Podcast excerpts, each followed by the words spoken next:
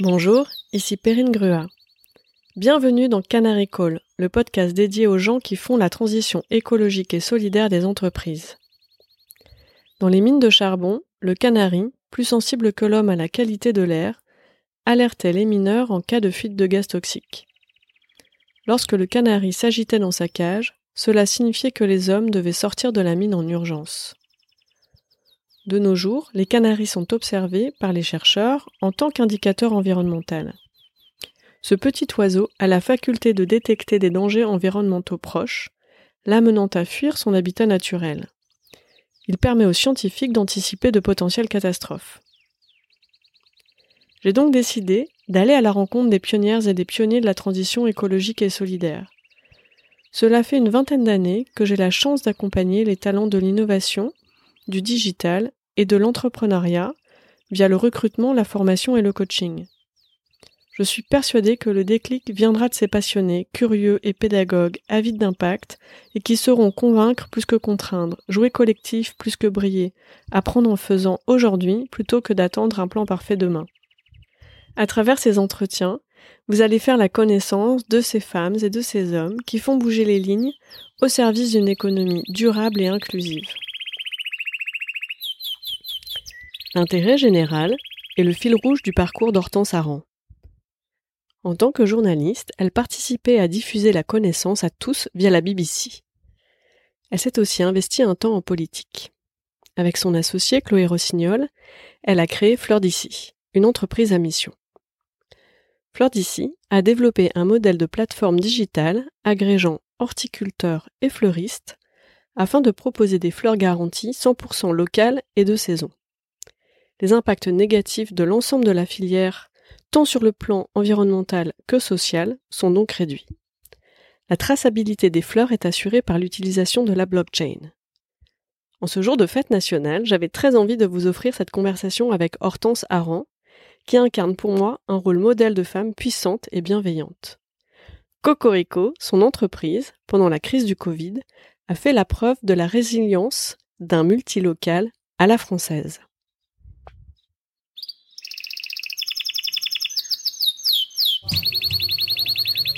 Bonjour Hortense. Bonjour Perrine.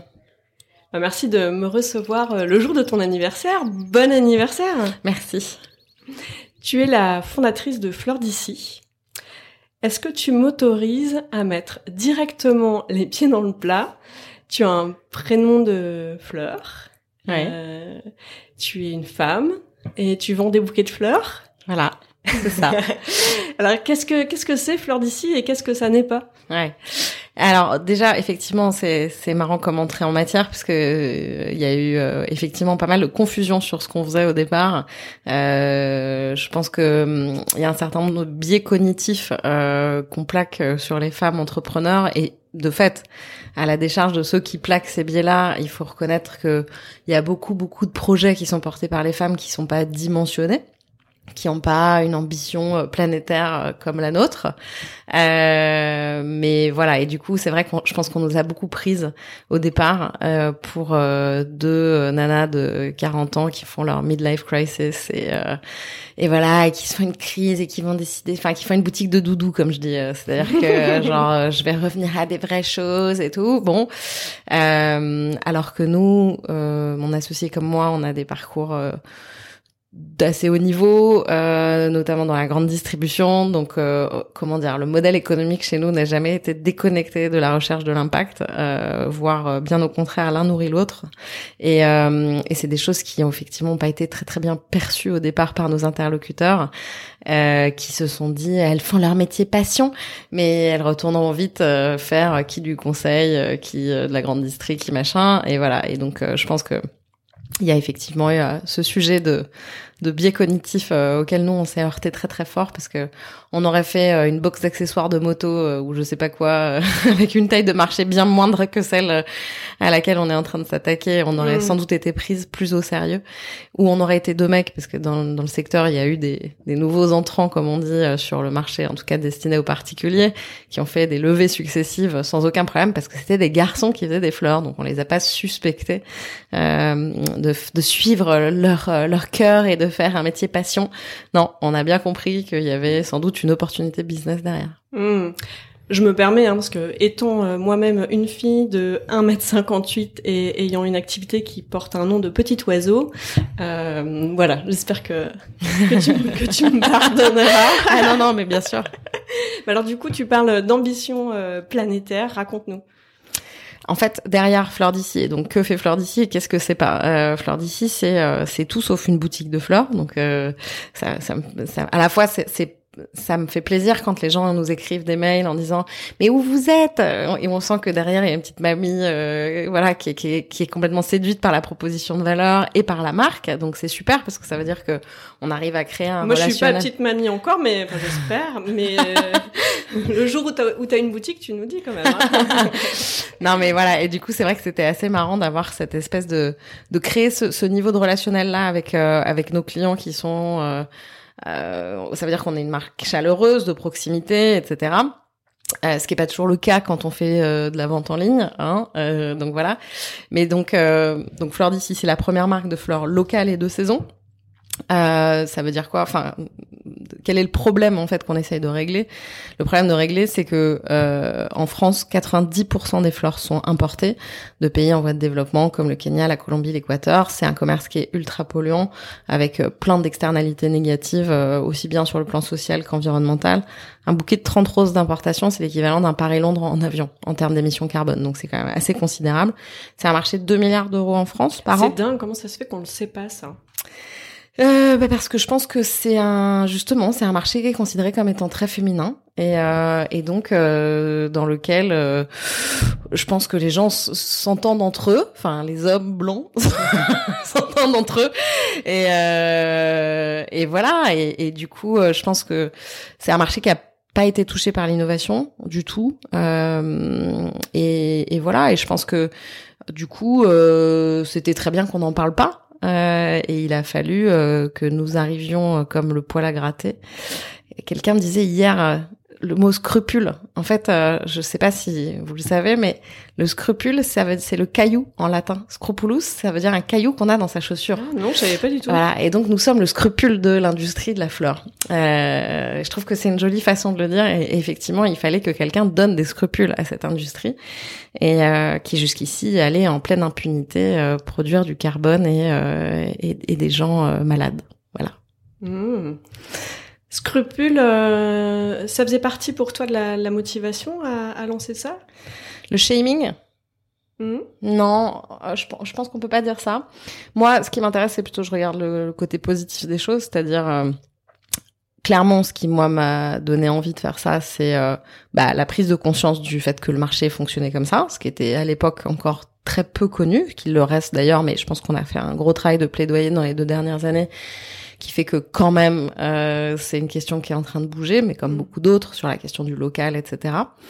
Euh, et, euh, et, voilà, nous on avait juste, euh, enfin, on avait constaté avec mon associé cet état de fait qui est complètement délirant, puisque en fait, il n'y a aucune raison valable pour que le marché soit à 90% de l'importation. Il y a tout ce qu'il faut en France toute l'année. Donc vraiment, c'est juste qu'on a donné des très mauvaises habitudes aux fleuristes et qui sont ni bonnes ni pour leur portefeuille, ni pour leur santé, ni pour la qualité du produit qu'ils offrent à leurs clients, mais juste sous la pression d'une industrie euh, dominante ultra mondialisée quoi voilà donc euh, donc Fleur d'ici, qu'est-ce que c'est pas? C'est pas une boutique de fleurs. Qu'est-ce que c'est? C'est un acteur digital au service du multilocal. Euh, Aujourd'hui, notre premier POC, c'est sur la fleur, puisque comme je l'ai dit, c'est un, marché sur lequel la situation était particulièrement critique et que euh, c'était un marché euh, suffisamment, comment dire, à la fois assez grand et à la fois pas trop pour qu'on puisse euh, vraiment tester notre outil et notre méthodologie euh, pour reconstruire une filière et l'opérer de A à Z. On est de la graine au vase et prochainement euh, cette tech et cette méthode, le souhait c'est de les appliquer à d'autres secteurs, d'autres filières, que ce soit dans l'alimentaire ou dans le textile, mais en tout cas à chaque fois sur des productions à forte valeur ajoutée qui euh, repose sur de la production agricole et qui demande un, moyen de transformation euh, voilà artisanal euh, enfin qui peut être en tout cas artisanal. Et, et l'ambition c'est ni plus ni moins que de devenir l'Amazon du futur. C'est-à-dire comment est-ce que on va repenser la mondialisation au service du multilocal à très grande échelle Qu'est-ce que tu penses de ce qui vient de se passer avec les prises de conscience euh, pendant la crise du, Covid? Est-ce que, est-ce que pour, euh, pour vous, chez Fleur d'ici, ça représente un accélérateur? Est-ce qu'il y a encore énormément de, de travail de sensibilisation euh, à faire? Qu'est-ce que, comment tu mesures les choses aujourd'hui? Alors, c'est pas bien de dire ça, mais pour nous, la crise du Covid, ça a été une opportunité en or. Parce que, euh, comme je l'ai dit, on est sur un marché où 90% des matières premières sont importées. Et en fait, les, frontières ont été fermées. Donc, euh, donc, on a fait la preuve de la résilience du local, et surtout en modèle multilocal, c'est-à-dire que sans crise de croissance, puisque euh, nous, à chaque fois, ça repose sur des petites unités de production et de transformation à l'échelle du territoire français, mais par centaines. Et donc, là où on on, faisait produire, je sais pas moi, 10 bouquets par jour, bah il y a pas de problème pour en faire 100. Euh, euh, enfin voilà. Donc euh, on a été capable de d'absorber en fait toute cette croissance assez facilement parce que les mmh. outils étaient effectivement résilients, mais aussi nos relations avec les partenaires étaient résilients. Et, et donc c'est génial parce que ouais, nous on a fait la preuve de, de ça et il y a des acteurs, y compris de, du monde du pas du tout du slow flower, mais plutôt de comment dire du low cost euh, qui font que de l'importation qui étaient coincés puisqu'ils avaient plus de matières premières donc ils pouvaient pas exercer hein, et ils se sont tournés vers nous. Donc pour nous ça a été euh, super parce que nous ça fait deux ans qu'on dit euh, à tous les acteurs de la filière ouh le digital ça existe ça va vous permettre de travailler mieux mieux en gagnant du temps en gagnant de l'argent en faisant un produit plus qualitatif etc mais on s'est heurté à des comment dire à, des résistances qui sont d'ordre culturel en fait. C'est-à-dire que ce que nous disaient les producteurs on parle euh, d'agriculteurs qui, euh, enfin, je veux dire, euh, c'est pas c'est pas des gens qui roulent sur l'or, c'est pas des céréaliers quoi, c'est des petites productions qui sont pas ultra digitalisées quoi. Spontanément, c'est vrai que c'est des gens qui se tournent pas vers le digital pour voilà, leur circuit de distribution, c'est des circuits assez à l'ancienne et tout. Et donc nous, ça fait deux ans qu'on leur dit mais venez chez nous, vous allez voir, c'est ça, vous serez plus obligé de vous lever à 2 heures du matin, ça, ça va vous changer la vie, entre autres. Et, euh, et on me dira, ah non, mon grand-père a fait comme ça, a toujours fait comme ça. Sauf que là, bah, le, on a toujours fait comme ça. Leur circuit habituel, ils étaient juste pas opérants du tout. Et donc nous, ça nous a permis, enfin, ça a été l'opportunité en or pour transformer toute une filière et la digitaliser, puisqu'il n'y avait pas d'autre option. Donc euh, tout le monde s'est euh, tourné vers nous et euh, et en plus c'est un moment où, par ailleurs, je pense qu'il y a eu quand même justement une prise de conscience sur les questions d'impact écologique, euh, de circulation euh, à la fois de la maladie, mais aussi des biens. Enfin, ça va ensemble, euh, voilà. Donc sur sur toute cette question de la mondialisation. Alors après, moi, je suis, je fais pas partie des.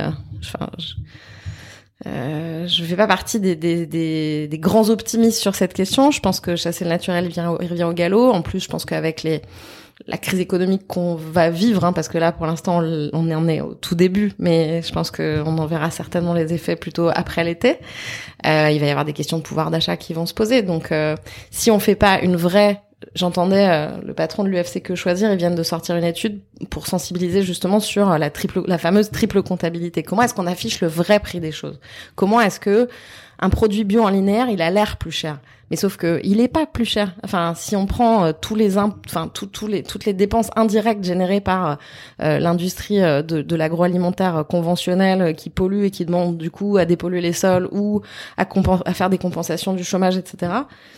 Ben en fait ce produit-là il est plus cher que le produit bio, mais sauf que c'est pas écrit sur l'étiquette quoi. Donc tant qu'on n'aura pas mis en place des outils qui permettent aux consommateurs de faire un choix éclairé, ben, je pense que ce sera compliqué. Il y a une appétence, certes, mais à la fin, aujourd'hui, les gens ils se déterminent sur le prix, le prix qu'ils payent là tout de suite à la caisse, pas le prix vrai, euh, voilà, avec une, la méthode des coûts complets, quoi. Hmm. Et donc là, pour pas revenir en arrière par rapport euh, justement au, terrain de sensibilisation que, que vous avez gagné une fois la crise euh, passée, euh, tu parles de ces outils pour rendre transparent les choses. Euh, plutôt en B2C, hein, aux, consommateurs. Qu'est-ce que tu, qu'est-ce que tu vois d'autre qui devrait être mis en place pour éviter ce retour en arrière? Je pense que pour moi, parce que je viens aussi de du monde de voilà du gouvernement, de la politique, etc., euh, du régalien. Euh, je pense que c'est des outils autour de la fiscalité en fait. Euh, moi, je, je, je, pense que tant qu'on n'aura pas une fiscalité préférentielle euh, pour les entreprises à mission, pour les entreprises en tout cas engagées dans euh, alors l'entrepreneuriat social c'est un c'est un mot compliqué mais en tout cas dans l'impact euh, ben ça va être compliqué quoi parce que euh, oui comme ça enfin nous on est au prix. Mais on est il y en a pas beaucoup des boîtes comme nous qui peuvent se permettre justement d'être au prix. Mais c'est parce que nos concurrents se gavent. Mais et que nous on a juste on se rémunère justement. Mais et on rémunère nos partenaires justement. Mais voilà on est sur un produit avec quand même un certain niveau de marge et tout. Euh, pour des gens qui font euh, du, du produit euh, non transformé du produit brut c'est vachement plus compliqué quand même d'être euh, d'être au prix euh, et du coup euh, voilà tant qu'il y aura pas des mesures incitatives notamment nous on fait 80% de notre chiffre d'affaires en B2B donc auprès des entreprises euh, c'est quand même pas la mer à boire de voilà de, de, de faire une fiscalité incitative pour euh, choisir des fournisseurs responsables hmm. et tu parlais des géants de de la filière euh, horticole, euh, des, géants, low cost pour reprendre euh, tes termes.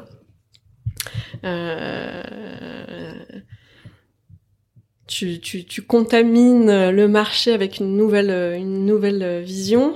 En général, quand un, virus arrive, il y a des anticorps qui se mettent en place. Comment t'anticipes les choses? Ah bah ça y est, on l'a déjà eu.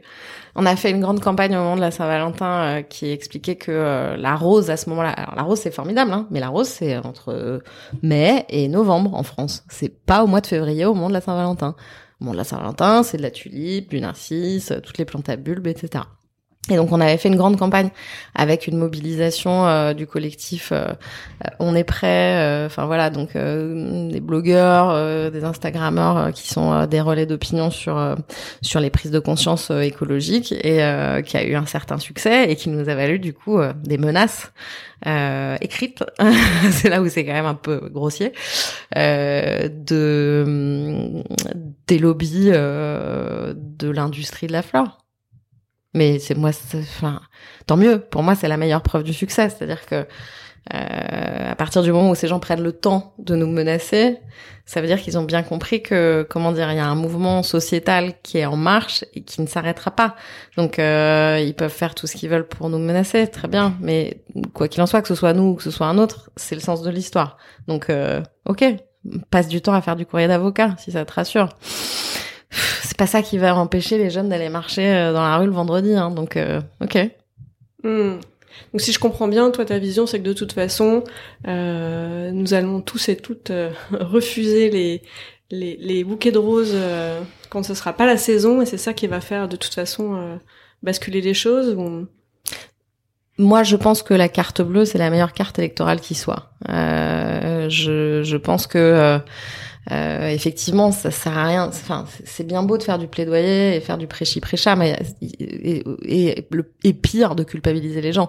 C'est pas ça. Le, il faut faire, il faut avoir une offre qui soit de qualité et compétitive. Voilà, euh, qui réponde évidemment à un besoin des gens, euh, des consommateurs, et, euh, et c'est comme ça qu'on fait euh, transi transitionner. J'aime pas ce mot, mais qu'on fait transitionner la société. C'est pas. Euh, enfin, moi j'ai fait de la politique avant enfin, à vrai dire, j'ai toujours fait de la politique à travers des biais très différents. Mais mon but, c'est quand même de changer le monde. Enfin, ni plus ni moins, c'est d'avoir euh, une influence positive, en tout cas, sur euh, la société. Et il y a mille façons de le faire. Aujourd'hui, je le fais à travers l'entreprise. Mais voilà, c'est quand même une mission d'intérêt général. Nous, on fait partie de ce qu'on appelle les entreprises à mission et euh, dans nos statuts euh, sont inscrites des missions d'intérêt général. Donc, euh, c'est clairement, enfin, et c'est pas incompatible avec le fait de gagner de l'argent, contrairement à ce que beaucoup de gens pensent. parce qu'en France, on est encore très arc-bouté sur des idées un peu vieilles, comme quoi, bah, soit tu fais le bien, mais tu gagnes pas d'argent, soit tu gagnes de l'argent, mais tu dégueulasses la planète. Bah non, Enfin, c'est idiot. Aujourd'hui, euh, il y a des, notamment grâce au digital, il y a euh, plein de nouvelles choses à inventer qui font que on peut faire les deux, le et en même temps. Tu, j'entends que tu étais dans, la politique, dans les fonctions régaliennes. Tu m'as dit aussi que la radio avait été ton métier. Euh, comment tu comment comment tu as cheminé euh, professionnellement? Mais justement, je pense que c'est c'est ce truc de l'intérêt général qui est le fil rouge dans mon parcours. C'est-à-dire que quand j'étais journaliste, euh, j'étais journaliste pour la BBC, hein, euh, c'est-à-dire, euh, bah, à mon sens, l'organe d'information au service de l'intérêt général mondial, c'est-à-dire un organe qui sert à diffuser la connaissance à l'échelle internationale. Donc bon, voilà, je pense que on peut, enfin, en tout cas, moi, je trouve qu'il n'y a pas mieux. et en tout cas, en termes d'engagement euh, et de et de compétences, et voilà, ça reste mon alma mater euh, pour laquelle j'ai beaucoup d'affection euh, et d'admiration. Euh, ensuite, euh, j'ai fait euh, donc j'ai fait un bref par passage par la politique et, et, voilà. Et je pense que j'ai rapidement comment dire tiré les conséquences du fait que malheureusement la politique au sens des partis, euh, c'est beaucoup de compromis et finalement assez peu d'action. Enfin, du, en tout cas, moi, c'est ce qui m'avait semblé. Après, je pense que ça dépend des fonctions. Quand vous êtes euh, maire, ça va. Quand vous êtes ministre, ça va, je pense. Mais voilà, il y a beaucoup d'autres fonctions dans lesquelles c'est c'est quand même beaucoup de, de tractation interne euh, qui me semble assez peu compatible avec la poursuite de l'intérêt général. Euh, c'est pareil en entreprise ou pas? Vaste question. C'est par l'entreprise. Oui, je pense que c'est aussi le même fléau qui euh, qui fait que les grandes entreprises se vident de leurs talents. C'est que en fait, les gens qui veulent, qui poursuivent de l'efficacité, euh, se disent sans doute qu'il y a des façons plus efficaces justement de, parvenir à leur fin euh, euh, de transformation de la société. Et du coup, euh, oui, je pense que toute façon, c'est les mêmes gens. Hein. Les grandes entreprises françaises sont dirigées par les mêmes gens qui dirigent euh, la politique. C'est c'est les mêmes gens qui ont été fermés, formés par les mêmes écoles. Donc euh, oui, forcément, ça, il y a une forme de, de euh, les mêmes mots, les mêmes remèdes. Et comment tu vas faire quand tu seras devenu l'Amazon du futur sans être devenu Amazon Pourquoi? Enfin, sur quel plan? Comment je vais faire sur quel plan? Pour euh, éviter dans beaucoup de, de, beaucoup de compromis et peu d'action ah, mais je pense que les compromis, c'est inévitable. Il euh, n'y a pas de problème. Euh, mm. Ça fait partie de la vie. Euh, bien sûr qu'il faut faire des compromis. On en fait tout le temps, toute la journée. De toute mm. façon, si vous avez des enfants, vous faites des compromis tout le temps. Enfin, la vie, c'est les compromis. Donc ça, c'est pas, c'est pas un problème. Euh, il faut juste que le ratio entre les compromis et le et, l'action soit bon. Voilà. Euh, c'est ça le sujet. Mais du coup, euh, bah, précisément, je pense que quand on est en, en capacité de d'influencer comme Amazon par exemple euh, c'est pas mon c'est pas mon modèle hein, Amazon mais quand même je trouve qu'il y a des choses intéressantes à en tirer. Bah vous pouvez euh, c'est toujours la même chose c'est-à-dire c'est comme Uber euh, c'est des gens qui ont mis qui ont une grosse force de frappe qui peuvent effectivement transformer la société. La question c'est qu'est-ce qu'on met dedans? C'est quoi les valeurs qu'on met dedans? Et comment on embarque les gens? C'est sûr que si vous mettez des mauvaises valeurs et que vous utilisez un outil qui vous permet de disséminer très fort, bah ça va pas.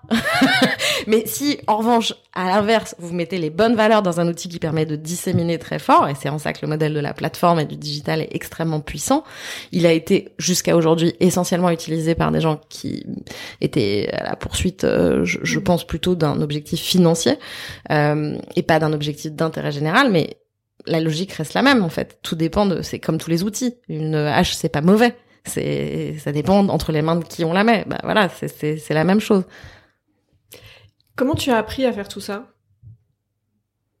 Euh, Moi, je pense que j'ai eu la chance d'avoir des parents qui m'ont laissé euh, très libre euh, de me planter.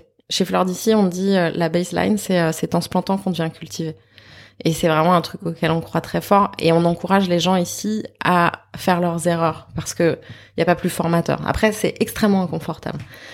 Donc il faut vivre avec cet inconfort. Euh, et c'est là qu'il y a besoin d'accompagnement parce que euh, quand vous finissez euh, quatre journées sur cinq en ayant l'impression d'avoir jamais été au bout de votre to-do list, d'avoir abandonné euh, les deux tiers de vos projets en route parce qu'ils n'ont pas avancé assez vite euh, vu le rythme de croissance qu'on a, ça peut générer un sentiment de frustration intense si vous avez le syndrome de ce qu'on appelle la bonne élève, c'est-à-dire quelqu'un qui fait bien sa tâche, qui remplit bien les cases, qui coche bien les trucs.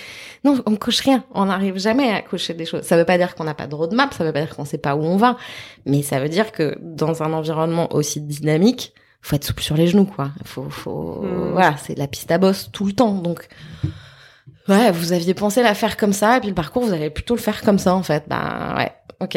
Mais du coup, si vous avez un trop haut niveau d'exigence vis-à-vis de vous-même, je pense que c'est extrêmement inconfortable. Donc, euh, moi, je pense qu'il y a eu mes parents et justement, il y a eu le sport. moi, j'ai fait de la gymnastique euh, en compétition à haut niveau Mm. et j'ai appris aussi ça, je pense, de euh, euh, le corps peut beaucoup de choses, mais il peut pas tout. Euh, qu'il y a des jours avec, il y a des jours sans. que voilà, enfin, je pense que ouais, le sport, c'est quand même une. En tout cas, il y a une chose qui est certaine, c'est que l'alignement entre la tête et le corps, euh, c'est un truc qui est souvent un, peu méprisé et qui pour autant est vraiment essentiel. Donc, euh, et, le corps est source de- d'enseignement, euh, à mon avis, très très important. Donc voilà. Donc je pense que ouais, le sport apprend ça, apprend à être bienveillant vis-à-vis de soi-même. Mm. Je pense, parce que sinon on casse l'outil. Et comment tu fais pour, ça, pour savoir, pour sentir euh, que euh, tête et corps sont alignés et, et du coup... euh, L'instinct. Ça c'est le troisième ingrédient. C'est euh, c'est et je pense que on se le disait encore hier avec mon associé. En fait, on a bon, après, je pense que ça dépend des gens, mais moi en tout cas, je pense que j'ai un très bon instinct. Je suis assez bien connectée avec mes intuitions. Et euh, alors ça fait un peu bizarre de dire ça, ça fait pas très rationnel, hein, mais euh, mais néanmoins, je pense que voilà, ça c'est il y a beaucoup de choses qui reposent là-dessus dans la façon dont nos sociétés fonctionnent. On prétend objectiver et rationaliser, mais euh, c'est pas vrai.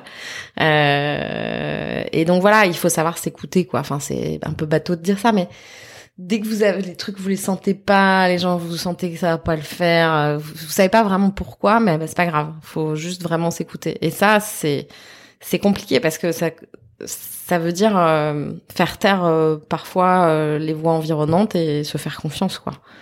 Donc voilà, je pense que hum, ouais, le maître mot, c'est, enfin, et ça a l'air, c'est la confiance en soi. Et la confiance en soi, on peut l'avoir au départ, certainement. Enfin, je pense qu'il y a une partie qui est qui vient de l'éducation, mais aussi ça se travaille. Et, euh, et c'est là où on avait été à San Francisco et la seule chose que pour ma part j'en avais retiré, c'était euh, ce truc sur euh, les VC, euh, les, les investisseurs qui là-bas disent euh, on investit dans une boîte pour qu'on investisse dans une boîte, il faut qu'elle coche trois que les fondateurs cochent trois conditions qu'ils aient un psy, qu'ils aient un coach professionnel et qu'ils aient un coach sportif. Et vraiment, je pense que ce trio, il est essentiel. C'est un très bon trépied de la même façon qu'il faut avoir des amis, la famille, euh, l'amour, le travail. Enfin voilà, c'est c'est une question d'équilibre. Et euh, voilà, je pense que c'est c'est effectivement très important de aussi de se faire aider. Euh, se faire aider, ça veut pas dire qu'on est faible. Il y a cette, je pense aussi en France beaucoup mm. cette appréhension, genre si tu vas chez le psy, c'est que t'es fou. Si tu vas voir un coach, c'est que t'as un problème. Enfin, le coach sportif encore, j'ai l'impression que c'est un peu passé dans les mœurs, mais mais bon. Première étape. Ouais, ouais, c'est ça. Espérons que ça va entraîner le reste.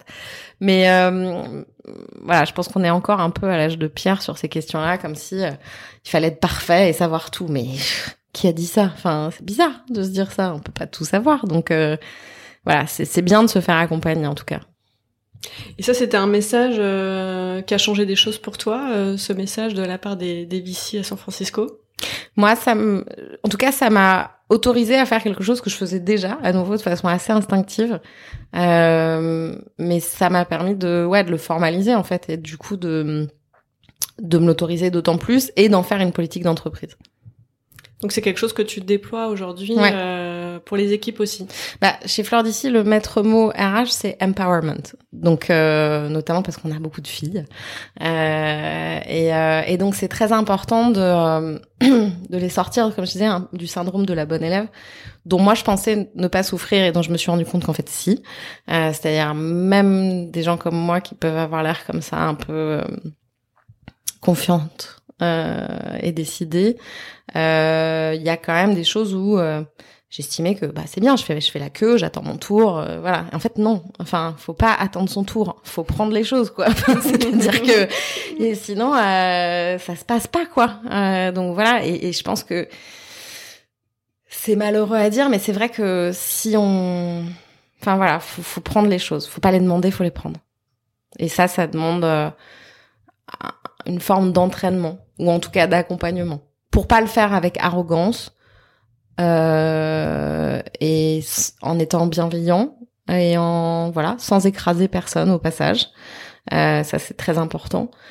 En assumant aussi sa féminité. Voilà, en assumant le, les deux parts euh, de l'être, euh, le masculin et le féminin, les deux. Euh, bah, je pense que c'est c'est quelque chose qui s'apprend ou en tout cas qui demande une forme d'accompagnement. Le pendant la crise du du Covid, euh, tu as accéléré le business a accéléré au moment où tout le monde ralentissait.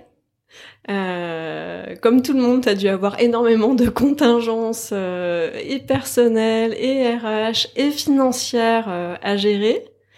Euh, où est-ce que tu as trouvé l'énergie de tout mener de front? Alors moi, je suis un vrai animal social, donc je me nourris de ce que les gens me renvoient. alors même en confinement, en fait, euh, enfin moi j'ai la chance d'avoir une équipe Pandore qui, euh, voilà, je pense que je, je, qui me renvoie des choses très positives. Euh, donc euh, voilà, c'était, euh, je pense qu'on était dans une forme d'émulation collective qui est aussi, enfin évidemment qu'il y a quelqu'un qui l'initie, en l'occurrence c'est moi, mais ça se nourrit, c'est une machine qui se nourrit. C'est juste il y a une première personne qui met une première pièce, mais après c'est un cycle quoi. Donc et c'est intéressant en fait sur cette question de la circulation de l'énergie euh, et à quel moment le cycle il s'interrompt ou pas justement. Et comment est-ce qu'on fait pour maintenir un cycle vivant euh, et dynamique? C'est euh, c'est une vraie question à laquelle j'ai pas encore la réponse. Euh, je, je, je, me pose pas mal de questions là-dessus en ce moment. Comment est-ce que euh, on garde l'énergie? Comment on, on laisse circuler l'énergie? Voilà comment est-ce qu'on il n'y a pas de point de blocage. C'est un truc qui est compliqué. Euh... Bref, je pense que les Chinois ont beaucoup de choses à nous apprendre sur ces questions-là. Euh... C'est vrai que c'est un, c'est un sujet. Enfin, on l'a vécu, hein, parce qu'on s'est, on s'est quand même pris des yo-yo d'énergie avec euh, ces derniers mois euh, entre confinement, déconfinement, déconfinement à moitié, euh, faire des choses. Enfin, moi, je sais pas, je, je sors d'ateliers de formation que j'anime avec des masques. Enfin, c'est, c'est physiquement et sur l'énergie, c'est très différent. Donc, euh, je pense que c'est un sujet euh, comme toi. Moi, j'ai très très envie d'aller creuser euh, ouais. d'autres médecines ou d'autres façons de voir sur l'énergie. Je pense que là, on a vécu effectivement des ruptures de rythme en fait, qui mm. sont dès qu'on trouvait une espèce de forme de vitesse de croisière, ça changeait. Donc, c'est c'est vraiment. Enfin, en fait, on vient de vivre trois mois de suradaptation permanente et comme chacun sait, c'est comme quand on prend un job, hein, c'est épuisant. Les deux premiers mois sont épuisants, même si ça se passe bien, c'est épuisant parce que c'est de la suradaptation. Et, euh, et là, c'était ça, mais en plus, je pense que les gens n'en avaient pas conscience parce que ben ça avait plus ou moins l'air d'être business as usual, sauf que pas du tout quoi. Et, euh, et je pense qu'on était, enfin les gens étaient pas forcément très préparés à ça. Et, euh, et effectivement, je pense que ça ça, ça a sans doute dû faire des, des dommages. Et je, je serais pas étonnée de voir un certain nombre de burn-out. Hmm. Oui, c'est ça, c'est pas forcément parce que c'est pas toujours une question de vitesse. Euh. Non. Et qu'est-ce qui te coûte, toi, de l'énergie? Les gens. c'est ce qui m'en donne et c'est ce qui m'en coûte. C'est voilà. euh, moi, ce qui me plombe le plus, c'est justement quand j'ai pas d'adhésion. Euh, c'est quelque chose sur quoi je dois travailler justement. Mais euh, le, ouais, quand j'ai le sentiment de pas avoir d'adhésion, c'est, euh, c'est pour moi c'est hyper dur. C'est mon carburant, donc euh, si je l'ai pas, ça me. Qu'est-ce que tu mets derrière adhésion? Euh, Des gens qui pensent que je suis formidable. non, mais des, de, le, le oui, c'est ça, l'interaction avec euh, avec avec des gens qui euh, voilà qui apprécient ou qui challenge, en tout cas qui interagissent euh, avec euh, la proposition de valeur qu'on porte. Et euh, et je pense que c'est enfin voilà, c'est c'est quand j'ai pas l'opportunité de pouvoir échanger, en fait, quand le dialogue est rompu, parce qu'on a le droit de pas être d'accord, Mais tant qu'on a un débat, ça va. Mais l'absence, en fait, la rupture de la de la relation euh, pour des mauvaises raisons entre guillemets, c'est-à-dire sans avoir été au fond des choses, ça c'est quelque chose qui que je trouve compliqué. Est-ce qu'il y a un sujet sur lequel euh, tu as envie de particulièrement porter la voix, ton canarico là, toi du moment? C'est, euh, j'aimerais. La question en tout cas que je me pose, c'est comment est-ce qu'on on donne des modèles de femmes euh, puissantes et bienveillantes? Parce que c'est des modèles qu'on n'a pas. Le modèle de la femme puissante dans la société occidentale, c'est le modèle de la sorcière. Euh, donc c'est une femme qui est certes puissante mais qui est nuisible. Et euh, et on n'a pas beaucoup de figures en fait. Enfin, je veux dire, euh, Jeanne d'Arc, Catherine de Médicis, euh, bon, ok. il n'y en, a pas eu depuis, selon toi? Alors on pourrait parler de Simone Veil ou, de Marie Curie, etc. Mais bon, c'est pas tout à fait la même chose, quoi. Euh, moi, j'aimerais bien voir en tout cas plus de modèles de femmes euh, et il y en a eu sans doute hein, c'est pas la question c'est juste qu'elles n'ont pas eu suffisamment d'exposition pour pouvoir acquérir ce statut de modèle voilà et moi je pense qu'on se construit par rapport à des modèles. enfin, c'est un peu la réflexion qu'a Reese Witherspoon quand elle crée sa boîte de production pour, euh, euh tu sais, c'est cette histoire de au cinéma euh, pour savoir si un film est, passe la, barre entre guillemets. Euh, il faut savoir si il euh, y a deux personnes, il y a au moins une scène où il y a deux personnages féminins qui se parlent entre elles et qu'elles ne se parlent pas d'un mec. et en fait, euh, bah pas beaucoup quoi. Donc voilà, je pense que tant qu'on n'aura pas des et c'est ça aussi la construction des modèles, c'est comment est-ce qu'on donne à voir ben, des choses qui sont possibles. Moi, j'ai eu cette chance-là. Moi, tu me posais la question tout à l'heure c'est quelque chose qui a été extrêmement précieux quand je disais ma famille. Euh, ouais, c'est-à-dire que euh, y a eu, j'ai eu aussi des rôles modèles euh, suffisamment proches et suffisamment loin pour pas avoir de rivalité, mais tout en sachant que ça existe et le coût que ça. A. Et, et du coup, c'est hyper rassurant. Enfin, voilà, je pense que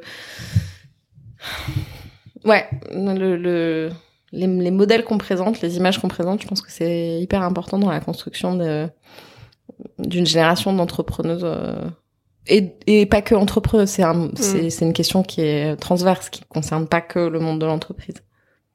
J'adore parce que c'est exactement euh, la raison d'être euh, de ce podcast, de pouvoir bah, donner la parole à ceux et celles qui montrent que c'est possible, mm.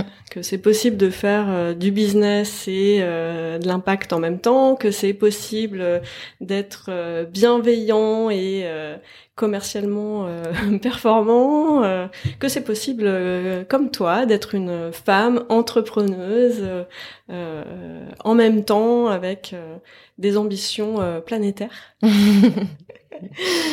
Pour conclure, euh, on parlait d'énergie. Moi, pendant cette période du Covid, ça m'a manqué aussi les fêtes, euh, pouvoir euh, danser, etc. Je monte la playlist de tous les interviewés de Canary Call. T'aurais envie d'écouter quoi là maintenant tout de suite? Ah, bonne question.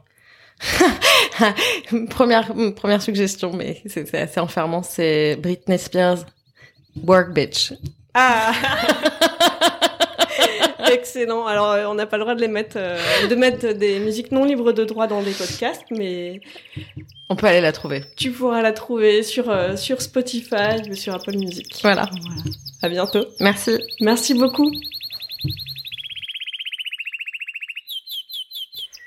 J'espère que vous avez eu autant d'intérêt que moi à écouter mon invité.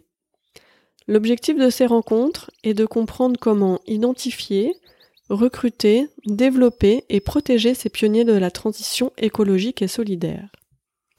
Si comme moi, vous êtes convaincu qu'il faut écouter l'alerte de ces canaris et passer à l'action, aidez-moi à dénicher et valoriser ces femmes et ces hommes de l'ombre qui font bouger les lignes au sein des entreprises. N'hésitez pas à me soumettre des noms de personnes ou à me mettre en relation via mes réseaux sociaux. Vous retrouverez les notes de ces entretiens sur la page LinkedIn dédiée Canary Call. Merci pour votre écoute. À très vite pour une nouvelle rencontre.